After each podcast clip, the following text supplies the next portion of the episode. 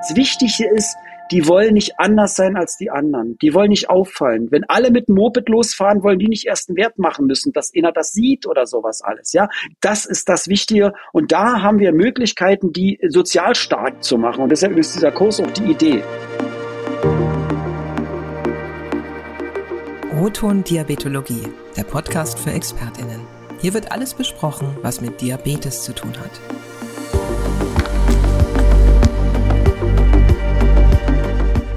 Guten Tag und willkommen zu O-Ton Diabetologie, dem Podcast für alle, die Menschen mit Diabetes behandeln oder sich dafür interessieren. Wir laden uns Gäste ein aus Forschung, aus Praxis und Klinik sowie aus der Gesundheitspolitik. Heute begrüßen wir bei uns Dr. Carsten Mielek aus Hohenmölsen, der mit seinem Kids-Kurs seit Jahrzehnten Kinder mit Typ-1-Diabetes einschlägig motiviert. Er ist auch Träger des Bundesverdienstkreuzes am Bande. Herr Dr. Mielek, herzlich willkommen bei uns. Herr Nuber, das war eine schöne Begrüßung. Ja, herzlich willkommen. Ich bin gespannt, was mich hier erwartet. Auch von meiner Seite herzlich willkommen, Herr Dr. Mielek. Das war die Stimme meines Kollegen Jochen Schlabing, Medizinredakteur der Matrix Group Deutschland. Und das war die Stimme von Günther Nuber, Redaktionsleiter Deutschland der Matrix Group und Chefredakteur der Diabetes Zeitung. Zuerst möchte ich unseren Hörerinnen und Hörern unseren Gast vorstellen. Besonders angetan hat es Jochen und mir seit Jahrzehnten die Diabetologie. Und da kommt man nicht vorbei an Dr. Carsten Mielek aus Hohenmölsen. Er ist Allgemeinarzt, Diabetologe, Sportarzt. Er ist das Gesicht des Kids-Kurses und er fährt jedes Jahr wochenlang mit 100 Kindern ins Ferienlager. Er trägt, wie schon gesagt, das Bundesverdienstkreuz und klärt auf über Diabetes. Doc Milek ist großer Tischtennis-Crack und Ossi. Herr Dr. Milek, wie geht es Ihnen an diesem Frühlingstag?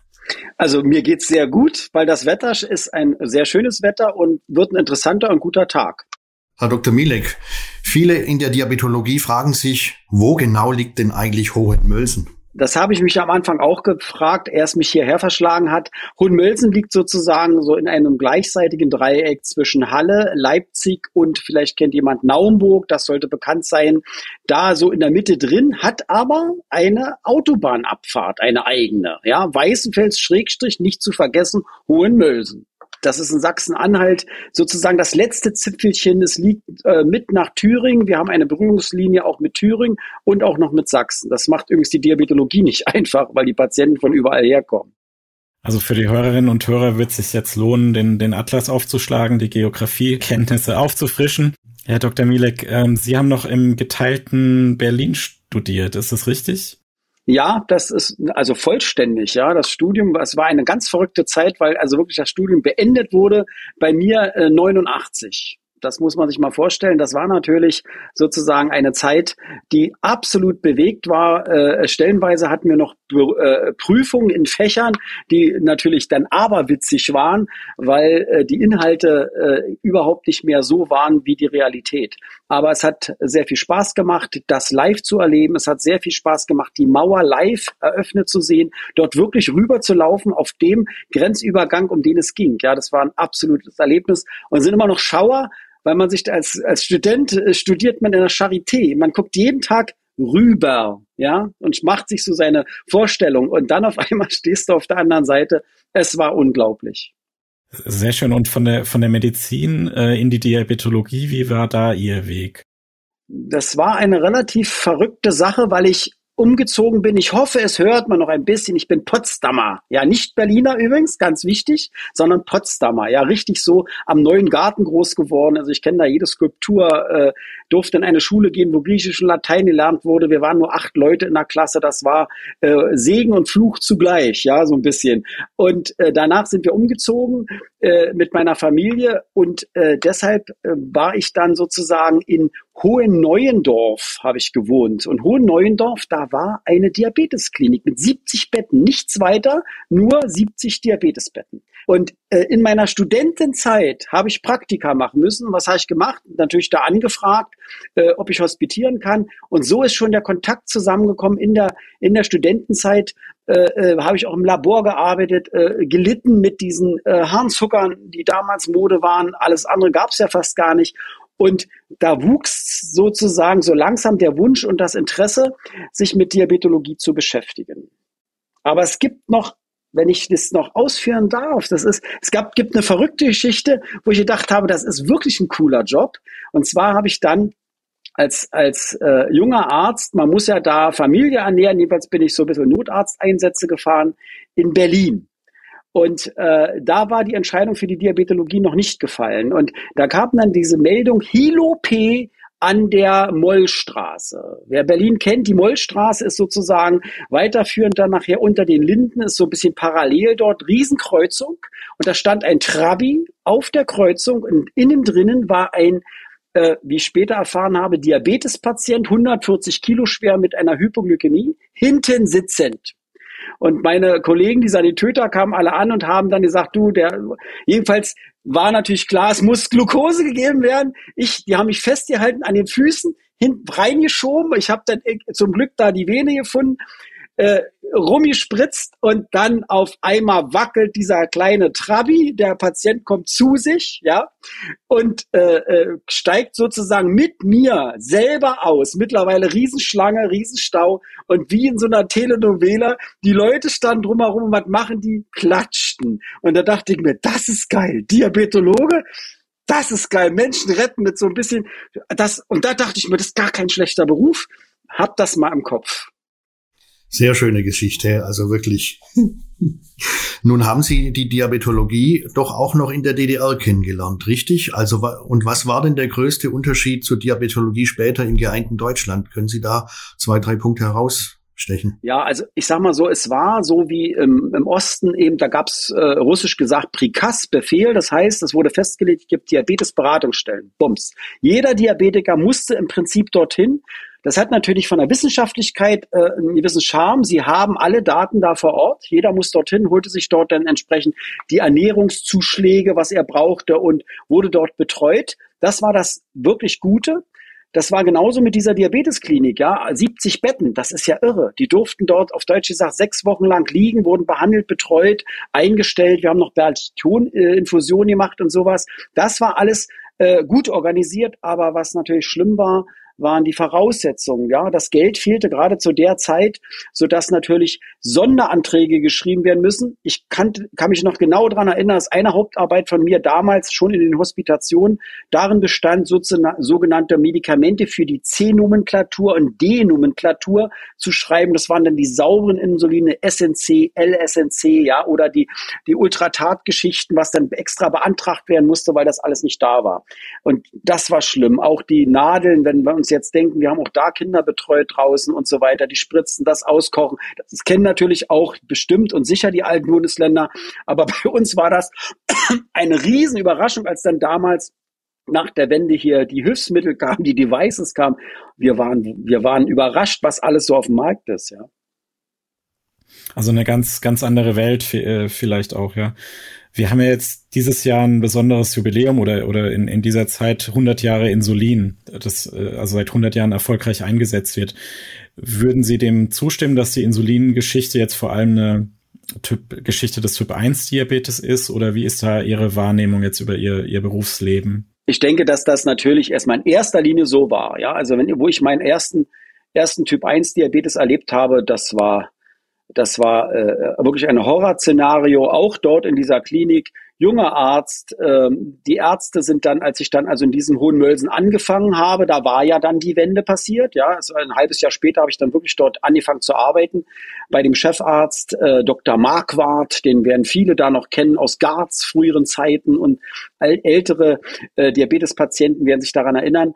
Der hat uns ausgebildet, aber wir waren letztendlich ein ganz kleines, für 70 Betten gab es noch eine Oberärztin und noch einen weiteren Arzt und den Chef und, und ich durfte mitarbeiten und das war's. Ja, also, also Dienste waren klar, man hatte 15 oder 16 Dienste und in einem Dienst ist eben eine neu manifestierte äh, Diabetespatientin gekommen, ein 16-jähriges Mädchen, was nachweislich sozusagen knapp einer Woche acht Kilo abgenommen hatte. Der Blutzucker war über 1000 äh, das war für uns eine schwierige Situation. Damals intensivmedizinisch waren wir nicht so gut ausgeprägt, weil die dann eigentlich ja erstmal weggeschickt werden sollten, aber die war bei uns gelandet. Und es war so meine erste Patientin, wo ich gesehen habe, Insulin rettet Leben. Ja, also das, die war dem Tode geweiht, ja, schwerste Ketoazidose. Und, und das ist ja selbst heute noch, wenn wirklich eine richtige Ketoazidose auftritt, eine schwierige Situation, so dass ich sage, äh, erster Linie natürlich Insulin Typ 1, alles klar. Andererseits, auch wenn wir jetzt die nationalen Versorgungsleitlinien haben, dürfen wir das Insulin beim Typ 2 Diabetes nicht vergessen. Ja, sozusagen. Man darf es, das ist immer noch sehr, an sehr vielen Stellen durchaus erforderlich und ich bin mir sicher, dass ich die, was ich gerade erzählt habe, Typ 1, Typ 2, dass so in fünf, sechs Jahren wir andere Begrifflichkeiten haben, andere Patientengruppen, ja, von Alcris die neue Einstufung, da wird sich was bewegen und wir haben auch Menschen, die wir heute als Zweier be be bezeichnen, die relativ schnell Insulin brauchen. Und deshalb ist es eben so wichtig, der 53-jährige Mann auf dem, ba auf dem Baumarkt, der schwebt mir gerade, das ist auch so ein Patient, den ich habe, ja, der hat natürlich, äh, äh ich sag mal so, ich überlege zwar, ob ich umziehe, äh, äh, weil äh, Sachsen-Anhalt hat die zweitniedrigste Lebenserwartung bei Männern. Ich hoffe, das ändert sich bald, ja. Aber, aber immerhin hat er natürlich da seine gut 20, 25 Jahre Diabetes vor sich. Und, und da ist klar, mit dem jetzigen Zeitpunkt, das was schwer äh, ins Ziel schaffen ohne Insulin. Also ich halte das, dass dieses Hormon als natürlich für, für ein Segen äh, und, und man merkt, dass es doch nicht so einfach ist. So viele Firmen gibt es noch nicht, die es herstellen, ja. Also auch für Typ 2. Gibt es denn Dinge in Ihrem Alltag als Arzt, die Sie immer wieder besonders berühren? Positiv wie negativ? Können Sie uns da Beispiel sagen? Man sollte immer mit dem Positiven anfangen, ja, dass, dass äh, der Beruf äh, den, den wir, den ich erwählen konnte und, und dass der mir immer noch täglich Spaß macht. Das ist also wirklich so, ich habe wirklich relativ viele Patienten in der Praxis und habe auch gekämpft, jetzt pünktlich hier sozusagen sitzen zu können, weil auch heute wieder alles verrückt war. Aber wenn man die Rückmeldung der Patienten hat, die, die Dankbarkeit, äh, äh weil, weil gerade der Diabetes ist, ist so eine Erkrankung, da gehörst du irgendwie zur Familie. Ja, so die, das ist chronisch, die kommen wieder. Ja, bei vielen Sachen, wenn du die Hüfte gut operiert hast, dann siehst du den später irgendwo mal auf dem Sportplatz und sagst, der hat mich operiert.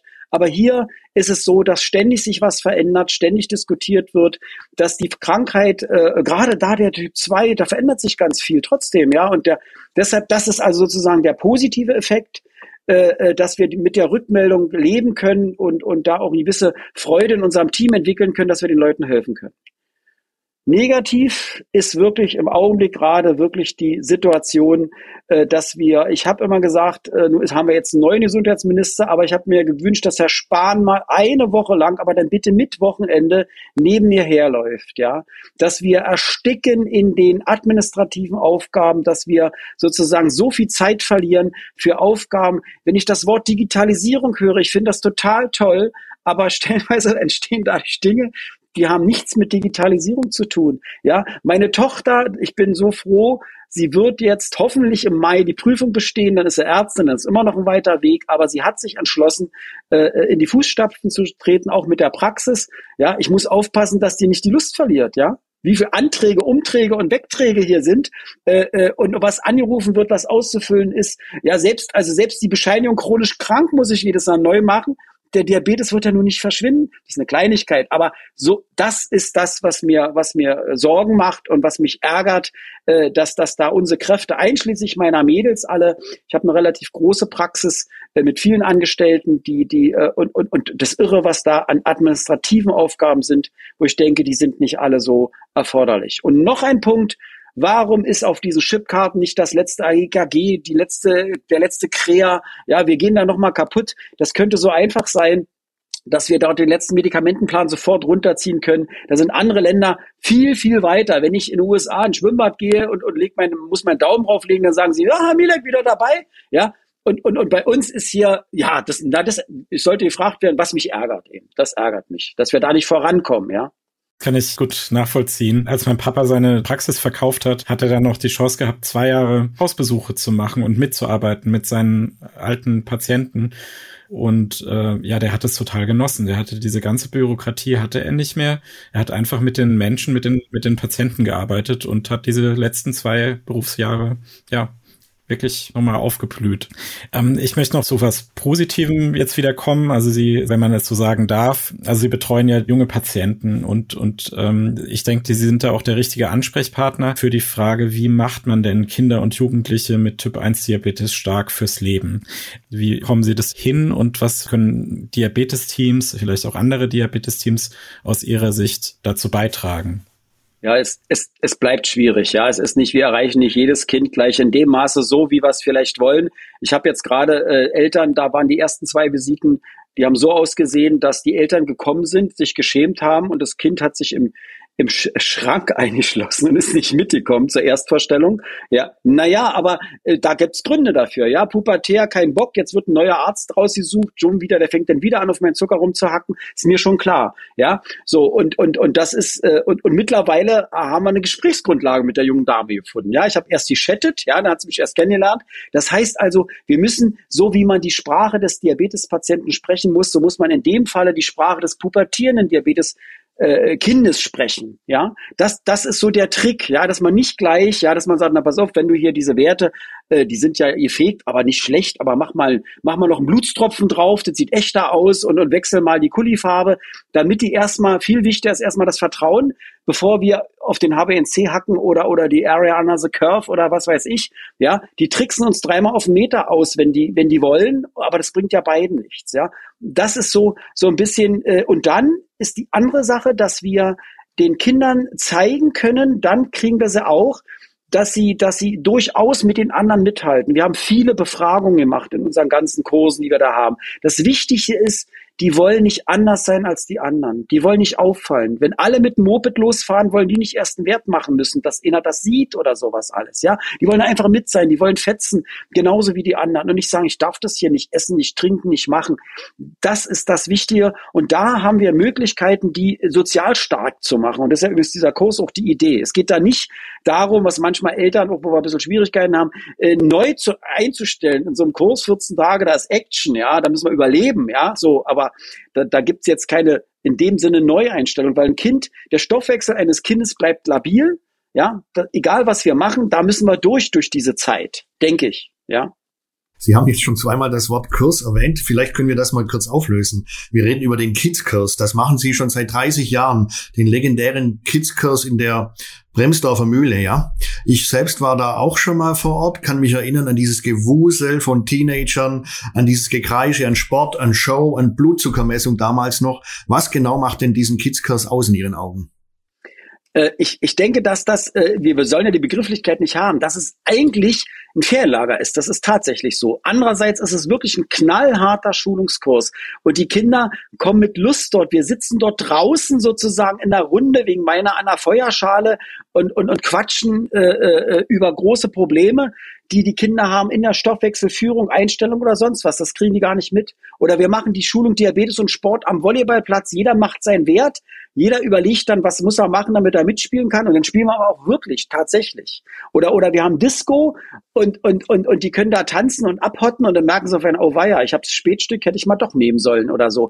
Der große Vorteil ist, dass sie alles live erleben können, dass sie sich alles trauen können, aber immer jemand da ist, ein Ansprechpartner, der kompetent ist, der die Frage mit beantworten kann. Dass die, wir sind über den See geschwommen, ja, wollten die, sagen, uh, ist gefährlich, müssen wir gucken.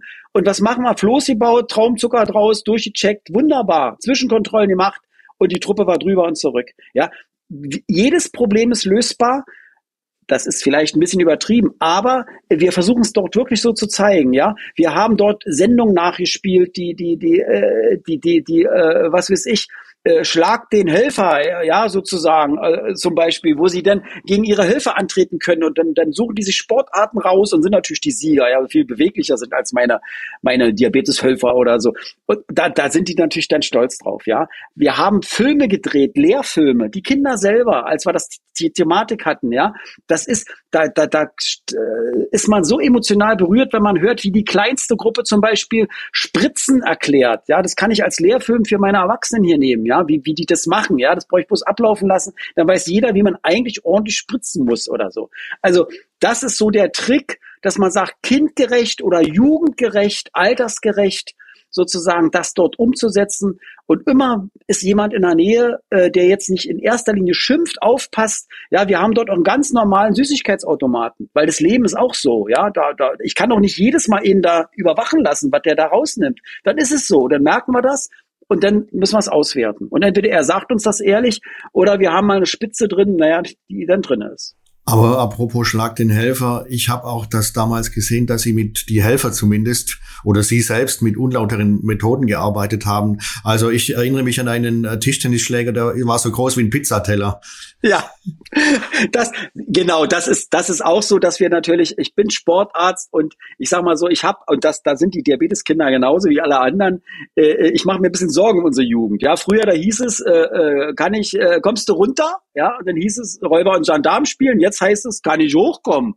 Räuber und Gendarm spielen, ja. Und das ist noch schlimmer, äh, die pingen sich ja gegenseitig an. Mein Sohn hat mir erklärt, was das ist. Der sitzt also in meinem Stressless-Sessel und, und, und spielt dann äh, 30 äh, Kilometer in Naumburg äh, mit seinem Kumpel da irgend so ein Spiel. Aber leider ohne Bewegung. Und deshalb machen wir da draußen ganz viel. Wir machen Volleyball, Basketball, Fußball, Turniere in verschiedenen Arten. Entweder wir mischen die Kinder, wir machen äh, Zweiergruppen, wir machen mit Helfer zusammen.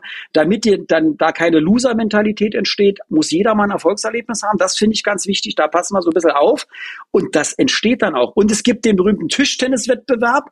Und genauso ist das. Da habe ich so einen Riesenschläger, der ist natürlich schon Kult, den wollen die auch immer sehen. Und dann wundern die sich und sagen, äh, aber ich habe auch noch einen ganz kleinen. Ich finde den fast noch schwieriger zu spielen und da bin ich noch fast noch stolzer drauf als auf den großen. Eben, die sollen Spaß haben, die sollen stolz sein auf das, was sie da erleben und, und, und machen können und, und viel mit nach Hause tragen äh, und was zu erzählen haben. Äh, und, und 14 Tage auch mal die Eltern diabetesfrei, das ist übrigens die andere Seite. Das, das, das macht's da eigentlich, finde ich. Können Sie noch mal zwei, drei Eckdaten nennen? Wie alt sind die Kinder da in dem Kurs und wie viele sind da auf einmal mit Ihnen unterwegs, diese zwei Wochen pro Jahr? Das kann ich gerne sagen. Wir haben also wirklich von sechs bis 16 Jahre die Kinder. Ja, das ist also natürlich eine große Range, aber dadurch, dass das 100 Kinder sind, haben sie auch immer, haben sie auch immer äh, äh, ausreichend genügend in jeder Altersgruppe. Ja, das macht uns natürlich bisschen noch Spaß, dass man so die ganz Kleinsten haben natürlich eine intensive Betreuung. Ja, bei den Größeren, ich habe auch meine Frau hat mich überzeugt in den letzten Jahren, dass wir gemischte Gruppen haben. Ich habe mir das nie vorgestellt. Ja, ich habe also bestimmt 20 Jahre lang Jungen- und Mädchengruppen gehabt. Ja, und es funktioniert sensationell. Die benehmen sich viel besser. Ja, das hätte ich nie geglaubt. Ja, am Anfang, dass ich dachte, das geht schief. Ja, also solche Sachen. Es sind immer äh, die Sommermonate, wo das passiert. Man kann das relativ leicht googeln, Kidskurs eingeben, dann sollte das im Internet kommen. Äh, das Einzige, was, was ich gerade so ein bisschen Bauchschmerzen habe, da will ich auch, wenn ich darf, drüber berichten, ist, dass wir in diesem Jahr, weil wir ja Pause machen mussten durch Corona, sind Strukturen zerschlagen worden. Und ich brauche natürlich Fachpersonal, was da draußen mit vor Ort ist. Und wir suchen eigentlich wirklich noch erfahrene Kräfte, Diabetesberaterin, Assistentin oder jemand, der sich das zutraut, äh, als Gruppenhelfer, weil das bestimmt mit die Gruppenstärke. Ansonsten kann ich nicht, äh, ich kann nur 100 Kinder mitnehmen, wenn ich auch wirklich das Personal dafür habe. Und das bricht sich runter bis auf Zimmergröße. Das heißt, wir haben vier Kinder, die in einem Zimmer schlafen. Und für jedes Zimmer ist ein Helfer in irgendeiner Art mindestens da. Das muss man sich mal in der Größenordnung vorstellen. Geht aber alles sonst nicht, denn wir betreuen da das höchste Gut, was wir haben, unsere Kinder und dann noch mit so einer chronischen Krankheit, wo ja doch mal was passieren kann in gewisser Richtung. Ja, und deshalb muss das absolut top sichergestellt sein, dass da Leute sind, die davon Ahnung haben. Und die haben wir dann vor Ort, hoffe ich. Also liebe Hörerinnen und Hörer, Sie haben es vernommen. Sie haben vielleicht schon nachgeschlagen, wo denn äh, Hohenmölsen liegt. Ähm, und dann können Sie äh, gerne den Herrn Dr. Mielek kontaktieren. Wir geben in den Show Notes, geben wir Ihnen nochmal die Adresse bekannt. Ja, und dann können Sie sich gerne melden. Das, das wäre jetzt aber Hohenmölsen nur der Meldeort. Ich, um Gottes, ich muss jetzt sehr vorsichtig sein. Hohenmölsen ist wunderschön. Der Kitzkurs, der findet im Schlaubetal statt. Das ist in Frankfurt-Oder-Bereich. Und das ist wirklich eine ganz grüne, große Fläche. Das ist mitten im Wald, idyllisch gelegen, eben an dieser entsprechenden Mühle. Äh, äh, auch das kann man im Internet nachgucken, da gibt es bestimmt genug Bilder. Wir berichten nämlich über jeden Kids-Kurs, äh, äh, ich will nicht sagen live, so wie hier so schön, aber zumindestens täglich, was wir da so gemacht haben, damit die Eltern wissen, was, was ihre Kinder treiben. Und das, ich finde das absolut idyllisch. Und es ist übrigens noch gar nicht so erschlossen wie andere Bereiche. Das merkt man an den Gaststätten, wenn wir mal irgendwo hinwollen oder so. Stimmt es eigentlich, dass Sie vor vielen Jahren ein Mädchen im Kids-Kurs betreuten? Und dann Jahrzehnte später im Kids-Kurs auch die Tochter? das ist wirklich wahr und das ist natürlich, nun weiß ich nicht, das ist ein bisschen hart für mich, ja. Da kam also der Anruf, Doc, Doc, Doc. Ich dachte, eine erwachsene Frau, ja, ich war noch mal im Kitzkurs, da war der noch nicht in diesem Schlaubetal und ich freue mich so, meine Tochter will ich jetzt schicken. Ich meine, so man kann, das, ich habe wirklich von einem Kitzkurs-Kind die Tochter bestreut. Ja, das muss man mal sagen. Da sieht man mal, wie alt man geworden ist, ja, mit diesem Kitzkurs. Ich mache das also seit 30 Jahren. Das stimmt wirklich so. Und, und äh, wir haben, ich habe jetzt nämlich nachgerechnet, 39 Kids-Kurse gemacht. Wir hatten nämlich die ersten zehn Jahre äh, äh, fast immer Doppeltkurse dann gemacht. Aber das ging wirklich über die Kräfte. Die waren nämlich in den ersten Jahren sogar drei Wochen lang. Also ich habe zehn Jahre lang zweimal drei Wochen dort draußen mit Kindern verbracht. Das Schöne ist natürlich, dass sie dabei, das ist unschätzbar, äh, äh, an, an, an was man da erlebt, ja, was man da sieht, was man da erfährt. Ja, da sitzt ein Kind da, ist traurig und sagt, ich habe mir 30 Basal gespritzt. Der Max geht nicht mehr mit mir. So, was machst du denn jetzt? Ja, abends während der Disco. Die erste Frage ist, hat es wirklich gemacht? Die zweite, was machst du denn technisch oder was läuft oder ja, also solche Sachen, das was nun in, aus den Anfangszeiten, ja, so nach dem Motto, aber äh, die Entwicklung äh, ist natürlich wahnsinnig vorangegangen, auch in den Techniken, auch in den Betreuungsmöglichkeiten. Aber äh, äh ich will es nicht missen. Ich will es nicht missen. Herr Dr. Milek, dann haben Sie doch meine Frage, wie man Kinder und Jugendliche mit Typ 1 Diabetes stark fürs Leben macht, wirklich sehr gut und sehr empathisch beantwortet. Sie haben, haben für die Arbeit mit dem Kids-Kurs auch 2004 das Bundesverdienstkreuz am Bande erhalten. Das möchte ich jetzt nicht unerwähnt äh, lassen ja, das ist natürlich, das war eine riesen, das war eine riesen Ehre und, und wirklich eine große Überraschung. Das ist äh, äh von der Ministerin Regine Hildebrand, das muss man sagen, die äh, zu Ostzeiten äh, hat sie als Biologin, im, heute würde man sagen, in einer großen Schwerpunktpraxis gearbeitet, sozusagen, in Berlin, ja, wo also so eine Beratungsstelle, wo ganz viele waren. Und die hat gesagt, die Kinder sind benachteiligt, die müssen im Sommer eine Möglichkeit haben. Und da ist das äh, zu Ostzeiten entwickelt worden, viele, viele Jahre. Und viele Helfer, Betreuer, die jetzt älter sind, die damals dort gearbeitet haben, werden sich daran erinnern, ja, dass das in Lenin zum Beispiel, da waren dann diese Ferienlager offen, sie war da vor Ort, sie hat extra den Schwimmlehrer abgelegt, ja, damit die Kinder Schwimmstufen machen konnten, weil es hieß, Diabetiker dürfen das nicht. Solche Sachen zum Beispiel. Und die kam eben 1992 in die Klinik, die ich beschrieben habe und hat gesagt, das muss wieder aufleben.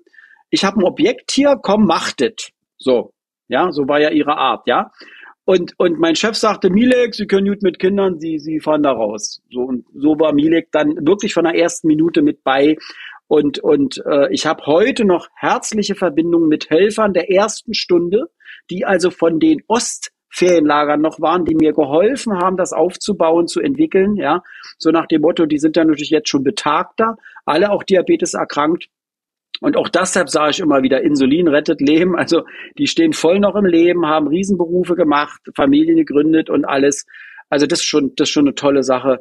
Äh, äh, und, und, und so ist das mal entstanden, ja. Und dadurch kam es dann offensichtlich nach zehn Jahren oder, oder, oder wie das, oder zwölf Jahren, es hat eine Weile gedauert, äh, kam dann auf einmal wirklich ein Anruf von, hier ist das Sekretariat von Johannes Rau. Ich sage, ja, ja, ist klar. Ja, also mitten, mitten da war ich gerade Chefarzt hier noch in, in, in der Klinik und da kam dieser Anruf, ich sage, ja, ist klar und, und dachte wieder, irgendjemand macht sich einen Scherz und nein. Und dann hieß es auf einmal, ja, äh, ich solle mir mal den und den Tag frei halten. Äh, das wäre so. Ja, und da habe ich mich natürlich gefreut, ja, es ist klar, ja, weil damals war ich ja noch jung. Sehr schön, vielen Dank. Ähm, Sie, Sie sind ein bisschen drauf eingegangen, ähm, und es geht vielleicht ein bisschen in die Richtung. Meine nächste Frage. Der Herr Choslin, also ein großer Diabetologe, hat sinngemäß gesagt, jeder Mensch mit Diabetes soll sein eigener Arzt werden. Ähm, wie ist da Ihre Erfahrung und denken Sie, dass die deutsche Diabetologie heute auch weitgehend so tickt? Es ist ein wahnsinniger Schwung reingekommen in der deutschen Diabetologie, das denke ich. Also mein Spruch ist immer bei den Patienten, äh, Diabetes wird äh, zwischen den Ohren entschieden, ja, bei allen Typen ja, so nach dem Motto. Und genauso ist das, Sie müssen Ihr eigener Diabetologe werden. Und dazu bin ich absoluter Verfechter von Schulungen, ja, dass ich also die Patienten, weil die wollen das nicht, Schulung, der Begriff ist negativ belegt, ja. Und da ist doch unglaublich tolles entstanden in Deutschland mit den vielen Schulungsprogrammen, die wir haben, äh, wo wir den Patienten das adäquat vermitteln wollen. Was wollen Sie denn einem Typ 1 Diabetes-Patienten zum Zucker erzählen, ja, sozusagen? Der hat das jetzt erstmal, der hat die Krankheit. Aber wir haben jetzt Programme, wo meine Patienten dann wirklich sagen, Doktor, ich habe jetzt zum dritten Mal diese ICT-Schulung gemacht und habe wieder was gelernt. Ja, das, das, also ich denke, dass wir in die Richtung gehen, dass wir Patienten haben, die ein Mitspracherecht haben, dass die mitentscheiden können, dass diese Doktrin, das vielleicht, es war ja auch schwierig früher, ja, es war gefährlich, du konntest ja gar nicht so die Sachen abfangen, also musstest du relativ, ich sag mal vorsichtig streng sein, ja, äh, äh, vielleicht, sage ich jetzt mal so, ja. Andererseits äh, ist es jetzt so, dass ich denke, dass das in die richtige Richtung läuft. Äh, bei vielen Kollegen äh, widerspiegelt sich das und ich bemerke ja mit Erschrecken, dass ich zum alten Eisen gehöre, fühle mich ja eigentlich jung ja, und kriege mal einen Schreck, aber dass die jungen Kollegen genauso denken und ticken und da vorwärts gehen äh, mit Technik, Hightech, wo ich sage, wo ich manchmal schlucke und sage, ja, aber er soll doch noch bitte trotzdem noch mal einmal im Jahr in die Praxis kommen, ja, oder so, dass ich den noch mal sehe. Also ich denke, das geht in die richtige Richtung. Und an dieser Stelle spielen wir unsere erste Frage ein. Sie kommt von Daniel Schnelting. Daniel ist dreifacher deutscher Sprintmeister über 200 Meter und auch er war schon mehrfach bei Ihnen im Kids-Kurs. Hallo zusammen, Daniel Schnelting hier. Lieber Carsten, du bist ja der absolute Kids-Kurs-Mensch für mich. Also du hast immer über 100 Kinder jeden Sommer in deinem Sommerurlaub, die du äh, schulst mit deinem ganzen Team. Ich durfte ein paar Mal sportlich als Sportler mit dabei sein. Und jetzt die letzten zwei Jahre war kein Kids-Kurs. Wie hast du denn in dieser Zeit eigentlich deinen Sommerurlaub verbracht? Ich bin völlig, ich bin völlig überrascht. Mensch, Daniel, Dankeschön. Das war wirklich, wenn man überlegt, nach 30 Jahren zwei Wochen, ich will nicht sagen frei zu haben. Ich kann dir sagen, ich habe mir was ganz, ganz Tolles äh, äh, geleistet. Und zwar bin ich leidenschaftlicher Angler und da in dem Sinne Großwildleger. Und jeder, der schon mal in Norwegen geangelt hat, äh, der weiß, was das bedeutet. Ich wusste es nicht. Ich konnte es mir zeitlich, übrigens auch wegen des Kidskurses, nicht leisten, die Familie noch mal eine Woche zu verlassen, um in Norwegen zu angeln. Und da bin ich tatsächlich in Norwegen angeln gefahren, eine ganze lange Woche lang mit Anreise, mit Auto, Abreise hat das länger gedauert und habe das genossen, habe wahnsinnig toll Fische gefangen übrigens. Und das war sozusagen das eine Jahr und beim anderen Jahr, ich traue es mir da nicht zu sagen, habe ich auch Störangeln gemacht. Also ich habe mal solche Sachen gemacht, äh, äh, die, die ich sonst eigentlich nicht hätte machen können. Es hat Spaß gemacht. Trotzdem fehlt mir der Kids-Kurs. Also das heißt, Sie haben jetzt eine volle Tiefkühltruhe. Ja, ja, wirklich. 18 Kilo. So. Sehr schön, das möchte ich auch irgendwann mal machen. Ähm, auch diese technische Entwicklung, die es jetzt gibt, wie merken Sie das denn bei Ihrem Kids-Kurs? Wie macht sich das da bemerkbar, die Digitalisierung, die Diabetestechnik? Segen und Fluch, weil wir haben tatsächlich bei den Kindern das Handy eingesammelt, weil wir wollten, dass wir einen Kidskurs machen. Wissen Sie, im Alter von, äh, von den Kindern, die da kommen, gehört das Kind, das Handy ist ein Körperteil, ja. Und wir haben die von Handys befreit und haben gesagt, abends machen wir eine Stunde lang Telefon, Zeugs und ansonsten äh, machen wir das so. Und die Eltern am Anfang waren aufgeregt, haben gesagt, um Gottes Willen, ich muss immer mein Kind erreichen, so in den ersten Jahren. In den letzten Jahren haben die Eltern gesagt, was? Sie nehmen das? Oh super, wunderbar, kriegen wir nicht, schaffen wir nicht mehr, machen Sie das.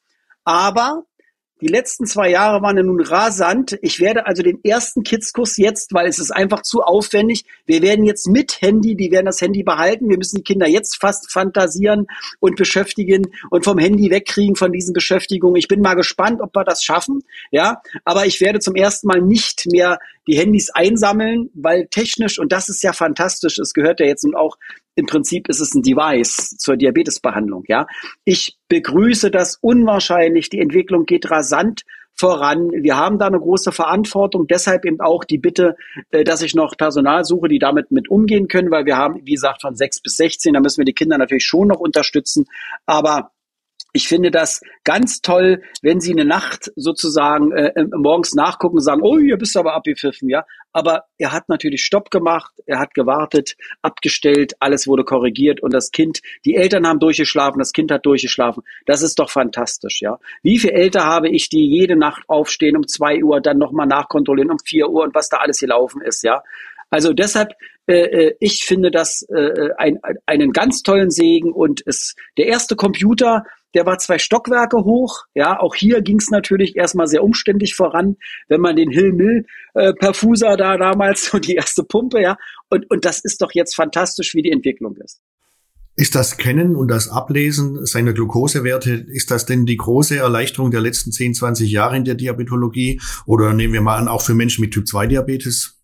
Ja, es ist also, ich sag mal so, es ist, es ist, aber ich denke, dass die Entwicklung der modernen Medikamente, die gekommen sind, sowohl bei Typ 1 mit den neuen Insulin und äh, Typ 2 höher einzuschätzen sind. Ich habe auch ein bisschen Angst beim Scan, gerade wieder, wenn wir jetzt bei unseren lieben, äh, niedlichen, äh, äh pubertären Kindern, äh, wenn der jetzt, wenn die hören, der scannt automatisch. Ich brauche nicht mehr scannen, ja dann gucken die da nicht rauf, ja. Also das ist so, vielleicht mal sehen es andere anders, aber ich sage, ich sehe ja, wie oft die gucken. Das ist schon wenig, wie selten die scannen und manchmal nach einer Hypo nicht nachgucken oder sowas, wo ich wütend werde. Aber äh, äh, es ist natürlich toll, aber äh, deshalb wieder geschulte Kids, die uns vertrauen, die ein bisschen Verantwortungsbewusstsein entwickeln, dass sie da auch noch wirklich gucken und nicht irgendwann sagen, naja, der zeichnet da jetzt alles auf, ist ja alles cool. Ja, so nach dem Motto. Wir müssen natürlich schon reflektieren. Haben Sie denn auch Looper in Ihrer Praxis? Nein, ich habe keine Looper, das ist erstaunlich, aber wahrscheinlich ist hier Sachsen-Anhalt, wir sind immer noch so ganz äh, folgerichtig oder so. Ich habe äh, mit meinen Tätigkeiten im Umfeld, also in Bad Kösen zum Beispiel, wo, wo in der Reha und, und äh, da habe ich mit Loopern Kontakt gehabt äh, und, und durfte das verfolgen. Das, das ist faszinierend. So, aber ich bin mal erstmal vorsichtig. Ja, sozusagen auch das wird auf uns zukommen. Ja, auf uns zukommen müssen. Ja, die Entwicklung geht gut. Auch eine äh, bekannte Looperin, äh, die sehr weit vorne steht in Deutschland, war im Kitzkurs draußen und hat dort als Helferin gearbeitet zum Beispiel, ist dann Kinderärztin geworden, Diabetologin geworden und ist jetzt da. Also es, es geht voran auch, auch dort und ich warte drauf. Wir brauchen bloß natürlich den gesetzlichen Rahmen insgesamt. Das ist sehr wichtig, ja. Ich tippe mal, Sie haben eben von jemandem gesprochen, der in der Charité arbeitet. Wir müssen jetzt nicht weiter diskutieren, aber da kann man was lernen von als Arzt, oder? Von, von Looperinnen und Loopern. Ja, unglaublich. Und genau das brauchen wir. Also, und da sieht man auch, was eine Community schaffen kann, ja, sozusagen. Das ist so, wir suchen ja sonst immer mit Studien irgendwelche Sachen zu sehen oder so, aber das ist hier auch eine Evidenzklasse, der ich voll vertrauen kann und unwahrscheinlich, was die schon erreicht haben, ja. Da sind wir die Lernenden und Zuschauenden, ja, ja.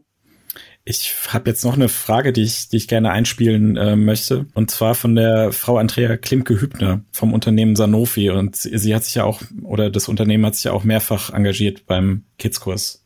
Hallo, hier ist Andrea Klimke-Hübner aus der Kommunikation von Sanofi. Herr Dr. Milek, heute nutze ich gerne die Gelegenheit, Ihnen dafür zu danken, dass Sie sich mit uns seit Jahren für den Hashtag Diabetesdialog Wissen, was bei Diabetes zählt, Gesünde unter 7 Plus engagieren. Gerade erst im März bei der letzten Veranstaltung haben wir an einen bewegenden Jahrestag erinnert. Denn vor 100 Jahren wurden Menschen mit Diabetes zum ersten Mal mit Insulin behandelt. Der fünfjährige Teddy Ryder gehörte zu den ersten Menschen, denen Insulin gespritzt wurde. Ebenso werden in Ihrer Praxis viele Kinder mit Insulin behandelt. Erinnern Sie sich noch an das erste Kind, welches Sie mit Insulin behandelt haben? Das würde mich sehr interessieren. Bis bald. Ja, da hat Frau Klimke-Hübner äh, äh, eine Frage gestellt, die ich eigentlich schon beantwortet habe. Ja, das war tatsächlich dieses Mädchen mit diesem mit diesem äh, äh Zuckerwert über 1000. Äh, äh, die war, vielleicht kann man dazu noch was sagen. Das war also die die Mutter war alleinstehend, hat im Gaststättengewerbe gearbeitet. Dadurch ist das entstanden. Das Kind dem war schlecht, übel. Ja, deshalb äh, heutzutage in Deutschland wird das nicht mehr so passieren, dass man so entgleist. Ja, aber die ist dann eben arbeiten gegangen. Die Tochter lag nächsten Tag wieder und äh, zwei Tage reichen aus in einer schweren Keto dann, dass es dann vorwärts geht. Und manche Leute riechen eben nicht äh, Keto, also Aceton so richtig, das ist erstaunlich, aber das ist so, ja, das war bei der Mutter wahrscheinlich so. Ja, äh, diese, diese Aktion HbA1c gesünder unter sieben, das, das trifft ja dann eigentlich auch mehr den Typ 2 Diabetes. Ja, aber auch dort habe ich gerne mitgemacht immer, weil eben ganz, ganz viele Patienten äh, um uns herum sind, die gar nicht wissen, dass sie eigentlich Patient sind. Ja, so das muss man sagen. Und ich mache übrigens ist nach Ostern am Sonnabend unser großer Diabetestag, äh, den wir da äh, begehen und und immer wieder und da kommen jedes Jahr Patienten, äh, äh, aber es kommen auch Angehörige mit und die werden dann, da wollen sich natürlich alle testen lassen, ja, und, dann haben wir immer wieder Patienten, die richtig manifeste Blutzuckerwerte 20, 400, also und die nicht wissen, dass sie zuckerkrank sind. Trotz Grunduntersuchungen und regelmäßig vielleicht Arzt oder nicht oder so. Oder ich meine, der junge Mann, der dann älter wird, der, dem fällt manche Sachen schwer, der ist Kraftfahrer, selten zu Hause, kommt nicht in die Arztpraxis. Das war übrigens mein erster Typ 2 Patient, als ich mich niedergelassen habe. Ja, Das war so einer, der sagt, der Doktor, ich weiß, Sie haben sich niedergelassen. Ich brauche bloß mal auch Hausarzt, weil ich auch hausärztlich mit bei bin. Ich wollte mich bloß mal testen lassen. Der war Kraftfahrer und weil ich eine Sonnabendssprechstunde kam, der, und was hatte der natürlich? Hochdruck, Fettstoffwechselstörung, volles metabolisches Syndrom und vor allen Dingen Zucker. Ja, das war mir fast peinlich, weil die denken, der ist Diabetologe, da bei denen kriegt, kriegt jeder einen Zucker aufgedrängelt, ja, weil der war wirklich behandlungswürdig, sag ich mal so, ja.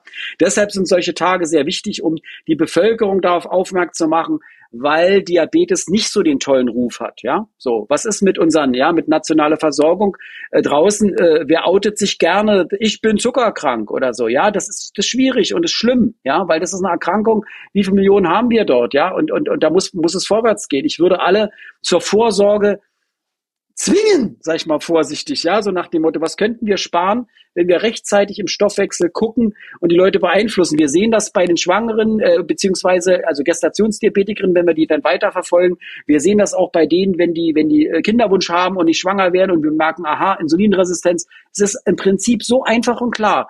Aber da verschenken wir was, meiner Meinung nach. Da hatten Sie eben auch im Nebensatz noch so ein Relikt aus West-Ost-Zeiten. Sie hatten Blutzuckerwert 20 400 genannt. Super.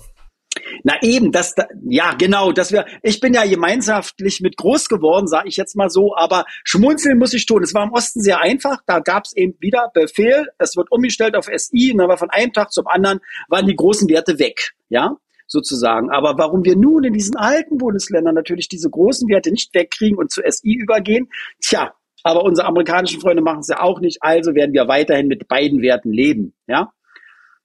Für die Patienten ist es manchmal schwer, weil wir einige Wiederkehrer haben, die jetzt zurückkommen in ihr gutes altes äh, äh, Häuschen hier zurück vielleicht, weil sie jetzt Rentner werden. Und die haben natürlich dann erstmal Schwierigkeiten oder, oder zumindest sind, fallen hier auf mit ihren Messgeräten. Ja, Meine Schwestern können das auch, aber es ist natürlich, meistens stellen sich dann doch irgendwann ein und um, damit sie mitreden können. Wer ist Ihnen lieber, Herr Dr. Milek? RB Leipzig, FC Bayern München oder der erste FC Magdeburg? RB Leipzig, muss ich sagen. Ich bin in 20, 25 Minuten dort an der Arena und habe selber dort trainiert, selber dort Fußball gespielt. Also ganz klar RB Leipzig. Wer ist Ihnen lieber, Hertha oder Union? Ganz klar, ganz klar Union, ja. Äh, an der, ach, das, da, ja, ich darf nicht so äh, schwelgen, sage ich jetzt mal so. Mein Cousin ist einer von den fünf berühmtesten Fans dort. Also ganz klar Union. Was bedeuten Ihnen die Füchse Berlin? Bei den Füchsen äh, bin ich ein bisschen zerrissen, weil da äh, bin ich mehr auf Magdeburger Seite, weil ich jetzt doch schon so lange in Sachsen-Anhalt bin und das hier live auch im Radio immer mitverfolge, wenn die spielen. Außerdem sind wir jetzt gerade so stark. Also was soll's? Magdeburg. Herr Dr. Milek, äh, meine letzte Frage. Worauf freuen Sie sich in diesem Sommer am meisten? Also ich muss ganz ehrlich sagen, ich freue mich tatsächlich äh, auf diesen Kids-Kurs weil ich die große Sorge hatte, und das ist auch so, wenn ich den dieses Jahr nicht umsetzen kann, dann wird der Kidskurs Geschichte sein, weil, weil die Strukturen so langsam dann doch kaputt gehen. Und deshalb ganz, ganz große Freude auf den Kidskurs. Hab viele Ideen. Unser Motto ist Avenger Games im Schlaubetal. Ja, also Sie müssen immer beim Kidskurs äh, ein Thema machen und unter diesem Thema gibt es die Gruppennamen, werden die Kinder motiviert, werden die Spiele organisiert und bei Avenger Games fällt mir garantiert viel ein, was wir mit der Bande machen können. Deshalb Kidskurs. Vielen Dank, Herr Milek, für das Gespräch. Herzlichen Dank, Herr Dr. Milek, für die wirklich interessante Dreiviertelstunde, die Sie uns geschenkt haben. Super. Ja, ich bedanke mich auch. Es war total angenehm und äh, auch mit den Überraschungen dabei. Äh, sehr schön.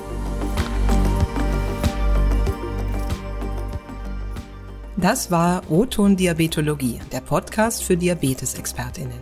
Dieser Podcast richtet sich an Diabetesteams sowie Medizinstudierende und Interessierte.